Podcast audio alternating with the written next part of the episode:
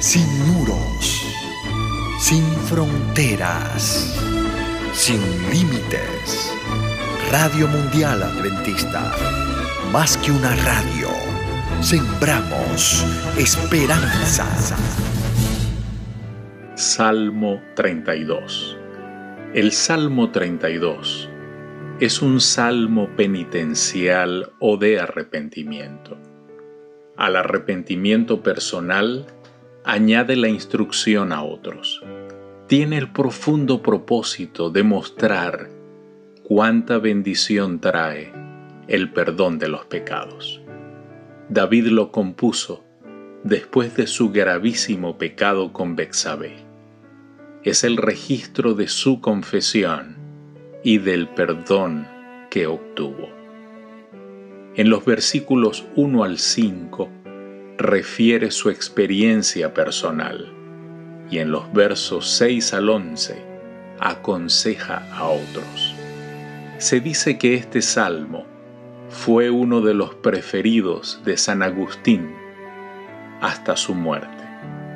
Lo hizo escribir sobre la pared para contemplarlo desde su lecho de enfermo. Versos 1 al 4. Bienaventurado aquel cuya transgresión ha sido perdonada y cubierto su pecado. Bienaventurado el hombre a quien Jehová no culpa de iniquidad y en cuyo espíritu no hay engaño. Mientras callé, se envejecieron mis huesos en mi gemir todo el día, porque de día y de noche se agravó sobre mí tu mano. Se volvió mi verdor en sequedades de verano. Selah. No se trata de encubrir el pecado o de pasarlo por alto. Hay solo una base para el perdón del pecado, el arrepentimiento. La confesión solo tiene valor cuando va acompañada de arrepentimiento. Algunos cristianos confunden estos dos elementos y piden perdón solo por haber reconocido su culpabilidad. Pero Dios tiene interés en los aspectos más prácticos del caso. Además de la tristeza causada por el pecado, el arrepentimiento comprende la expulsión del pecado de la vida. Esa expulsión es un acto del alma misma, fortalecida por el poder divino. El perdón es una consecuencia automática a esa experiencia. Dios puede perdonar todo pecado que sea eliminado de la vida. Muchos cristianos parecen preocuparse más por obtener el perdón que por apartarse de todos sus pecados. Luchan por confesar cada día todos sus pecados, lo que sin duda es un propósito noble. Pero este sistema no tiene mérito si cada confesión no va acompañada del alejamiento del pecado. David había rehusado reconocer delante de sí mismo el pecado que había cometido. Un año después de su pecado con Bexabé y de haber provocado la muerte de Urías, David vivió en aparente tranquilidad, pero no se libró de grandes conflictos mentales ni del sufrimiento físico que le sobrevinieron como resultado. Se agravó sobre mí tu mano David se refiere aquí a los aguijonazos de una conciencia culpable. Versos 5 al 7. Mi pecado te declaré, y no encubrí mi iniquidad.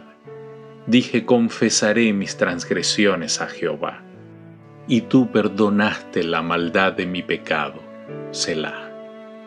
Por esto orará a ti todo santo en el tiempo en que pueda ser hallado.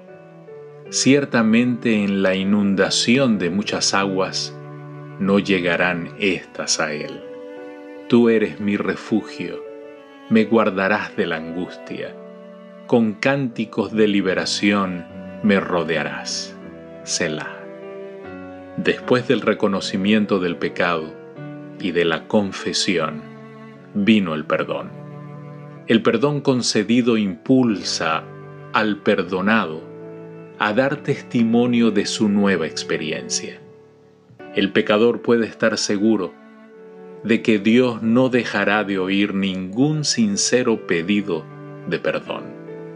Pero al mismo tiempo, debe entender que si persiste en el pecado voluntario, llegará el momento cuando ya no deseará ser limpiado de él. Verso 11. Alegraos en Jehová y gozaos justos, y cantad con júbilo todos vosotros, los rectos de corazón. Este salmo es la historia de un hombre, un hombre que pecó y por un tiempo rehusó confesar su pecado, pero que habiendo soportado la tortura de la culpabilidad, finalmente reconoció su pecado y lo confesó para poder obtener perdón. Podrías pues llamárselo el Salmo de la justificación por la fe. Querido Dios, gracias Gracias por el perdón que encontramos en ti. En el nombre de Jesús. Amén. Dios te bendiga.